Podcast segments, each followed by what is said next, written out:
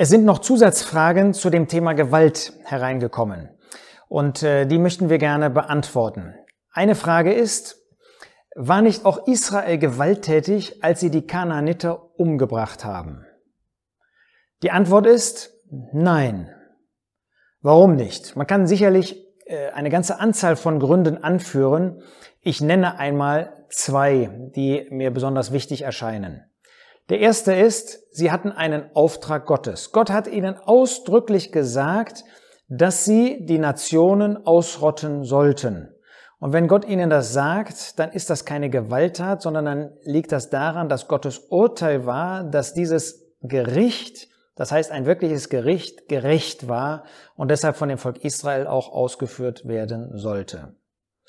Zweitens, hat Gott deutlich gemacht, schon Abraham gegenüber, was der Charakter dieser Nationen war.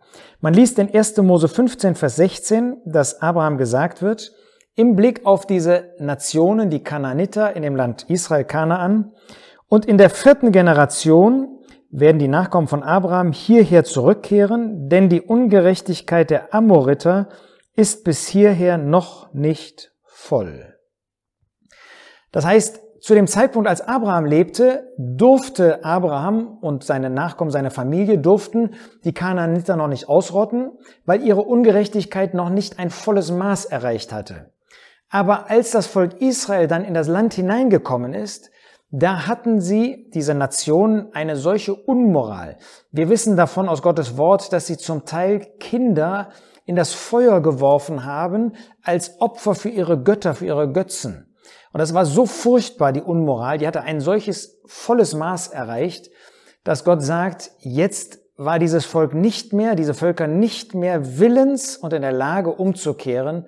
Und so war das Gericht über sie gerecht. Es war also keine Gewalttat, sondern in diesem Sinne ein Auftrag Gottes, weil das Böse so überhand genommen hat.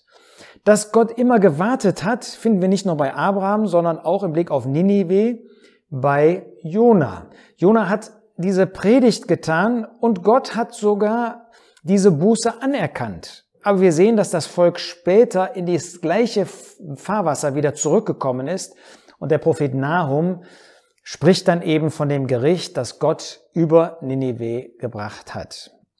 Also, äh, das Volk Israel hatte mit Recht das getan, was Gott ihnen ausgeführt hatte. Das war keine Gewalttat, das war nicht ein, ähm, ein Tun, was im Widerspruch zu Gottes Wort war, was also in diesem Sinn gewalttätig, grausam, böse war, sondern es war so von Gott als ein Gerichtsurteil eingesetzt. Aber man darf nicht übersehen, dass das Volk Israel zum Teil doch gewalttätig war und an Stellen, wo ihnen gar kein Auftrag gegeben worden ist, eigenmächtig gegen Länder vorgegangen ist. Ähm, Gott hatte zum Beispiel gesagt, wenn sie von weit her kommen, ähm, dass bestimmte Kriterien zu erfüllen waren und da haben sie einfach in Brutalität haben sie zum Teil gehandelt. Nun ist die Frage, wie ist das denn heute eigentlich? Kann heute eine Nation, sagen wir Deutschland, mit diesem Argument andere Länder ausrotten? Und die Antwort ist nein. Jedenfalls kann sich kein Volk heute auf Gottes Wort berufen und sagen, ähm, weil Gottes Wort das hier so und so sagt, deshalb kann ich jetzt handeln. Natürlich wissen wir, dass der Regierung, komme ich nochmal ähm, darauf zurück, dass ihr Autorität gegeben worden ist in dem Bereich, wo sie ihre ihren Sitz hat, aber nicht, dass sie andere Länder ausrotten kann. Also das, was das Volk Israel betrifft, wo das Volk Israel damals einen Auftrag hat, das gibt es in der heutigen Zeit in dieser Weise nicht. Das hängt eben damit zusammen, dass Gottes Wirken und dass Gottes Handeln mit den Menschen in unterschiedlichen Zeiten, Epochen, Haushaltungen, Zeitaltern unterschiedlich eben ausfällt. Schau dir dazu die, wir nehmen den Link wieder unter dieses Video, die Videos von Michael Hart über die Epochen und Zeitalter an. Da findest du eine Antwort darauf, warum ähm, das unterschiedlich ist, das Handeln Gottes und wie sich das unterschiedlich ausdrückt. Jetzt ist noch eine zweite Frage, ähm, die gestellt worden ist. Sind denn nicht auch Regierungen heute gewalttätig, die Menschen gefangen nehmen oder sogar die Todesstrafe verhängen? Und da ist die Antwort zunächst mal nein. Sie sind nicht gewalttätig, also in einem bösen, verkehrten Sinn. Warum nicht? In Römer 13 wird ausdrücklich davon gesprochen, was die Autorität einer Regierung ist. Da sagt erstens der Apostel Paulus, jede Seele sei den obrigkeitlichen Gewalten untertan. Es gibt keine Obrigkeit außer von Gott, diejenigen aber, die bestehen, sind von Gott eingesetzt. Wer sich daher der Obrigkeit widersetzt, widersteht der Anordnung Gottes. Und dann heißt es ähm, weiter in Vers 4, sie ist Gottes Dienerin dir zum Guten. Weiter heißt es, sie trägt das Schwert nicht umsonst, denn sie ist Gottes Dienerin, eine Rächerin zur Strafe für den, der das Böse tut. Das heißt, die Regierung hat das Recht, hat sogar die Pflicht, das Böse zu bestrafen, und zwar mit dem Schwert. Und das Schwert ist ein Hinweis auf dieses Urteil bis hin dazu, dass auch ein Todesurteil ausgeführt werden kann.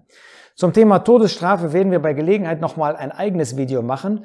Aber hier sehen wir, dass die Regierung tatsächlich dieses Recht hat, mit dem, was Menschen Gewalt nennen, wenn Polizisten zum Beispiel gegen gewalttätige Demonstrationen mit, äh, mit Kraft dann auch vorgehen müssen, dann ist das durch Gottes Wort in der Tat gedeckt.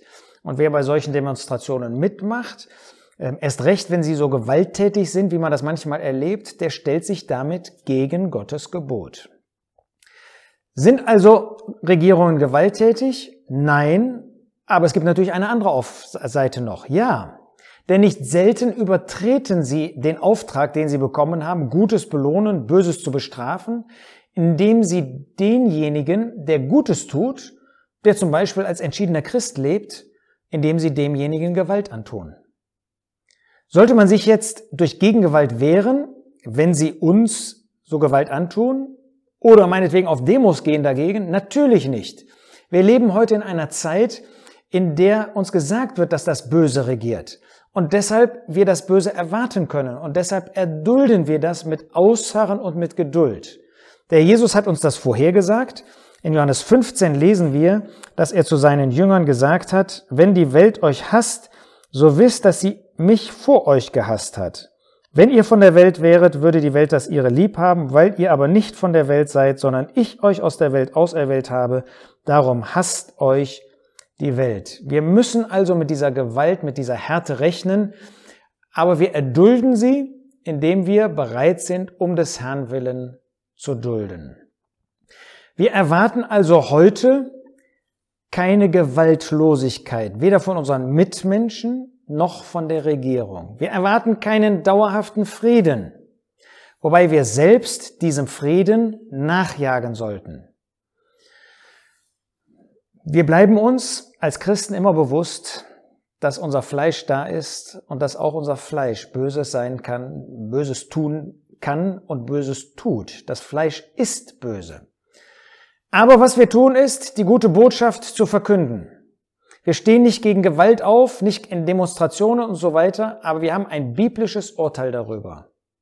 Und so haben wir Frieden in unseren Herzen, selbst wenn um uns her alles tobt, selbst wenn wir angegriffen werden durch solche Gewalt, dann haben wir in unseren Herzen haben wir Frieden.